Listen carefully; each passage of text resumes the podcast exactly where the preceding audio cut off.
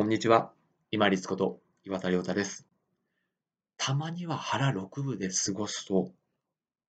得られるメリット。友人に対する心の備えができます。いつもかつも恵まれている状況でたくさんの食事をできるとは限りません。これは単に不安や恐れを煽るものの内容ではないので、よく聞いていただきたいのですが、よく有事、例えば災害であったりとか、今このお話をしている2022年、ヨーロッパでは紛争が起きてます。ロシアとウクライナですね。こういう有事の時に、たくさん物が食べられるとは限らないですよね。そういう実生活でのリスクを実訓練として自分の体に染み込ませておくっていうことが、たまに腹6分に抑えて食べることによってできます。でもし仮に有事の際、例えば災害が何か起きました。で、常備されてある食べ物は限られてます。ひょっとすると復旧するのにかかる時間がもう少しかかるかもしれないって考えたときに、残量とその日数を考えたら、いつも食べてる量を食べられるとは限らないですよね。こういう想定を日頃、例えば10日に1回とか2週間に1回、腹6分で1食だけでいいので腹6分で済ませておくと、あ、自分が腹6分ぐらいの量であっても、このぐらい満たされる場合もあるんだなっていうふうに自分の自信になるんですね。そうすると、余計な、例えば常備食としてこれだけ蓄えておきましょうっていう量を、やたらめったらたくさん蓄えておく必要もなくなりますし、何か例えば災害ですとか有事ですっていうこう余計な情報に右往左往させられることもなくなります。なぜか、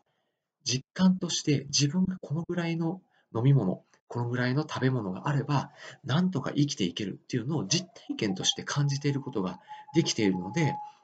いや、もうこのぐらいのことが起きても、大体このぐらいの量で自分たちは生きていくことができるっていうのが自分の自信になります。それは自分の実体験でやるしかないんです。そのために自分が、まあ、10日に1回もしくは2週間に1回でもいいので、1食腹6分ぐらいで食べる訓練をしておきましょう。それは災害を想定してもいいですし、有事を想定してもいいと思います。その時にこれだけ少ない量でも自分がこれだけ満たされた気持ちになる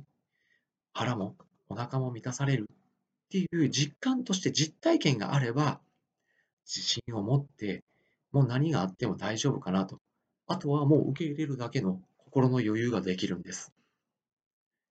ぜひ10日に1回か2週間に1回腹6分に済ませて災害であったり、有事であったり、そういった時に自信を持って過ごせるぐらいの実体験を積んでおきましょう。そうすると、あ、このだけ減ってるから、これだけ足せば、あと何日間ぐらいは生きられるかなっていう想定ができるので、なかなかその不安っていうのをちょっとずつ減らすことができます。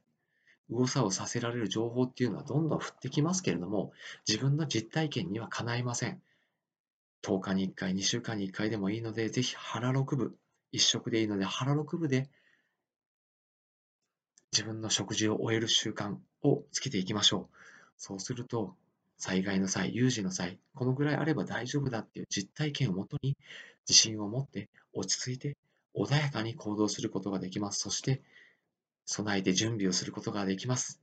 ぜひお試しください。本日もご清聴いただきましてありがとうございました。皆様にとって一日良い日となりますように。